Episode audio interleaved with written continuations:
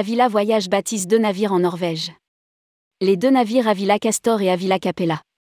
En moins d'une semaine, Avila Voyage a baptisé le Avila Castor et le Avila Capella en Norvège. Rédigé par Céline Imri le mardi 15 novembre 2022.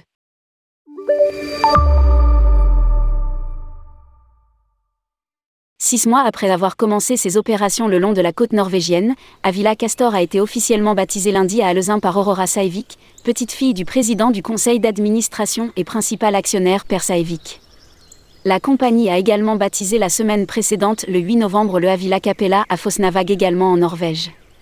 La marraine du navire est Ej Saivik Raben, membre du conseil d'administration de Avila Voyage. La semaine dernière a été importante pour Avila Voyage, car nous avons enfin baptisé nos deux premiers navires. Maintenant, nous regardons vers l'avenir et nous sommes impatients de voir Avila Polari et Avila Pollux commencer leur exploitation le long de la route côtière historique. A précisé le PDG Bent Martini. Le nom des navires reprennent tous le nom d'une étoile. Le Avila Castor porte le nom d'une étoile de la constellation des Gémeaux. Pollux, dont le dernier navire d'Avila Voyage porte le nom, est la deuxième étoile des Gémeaux, les jumeaux. Idem pour Avila Capella.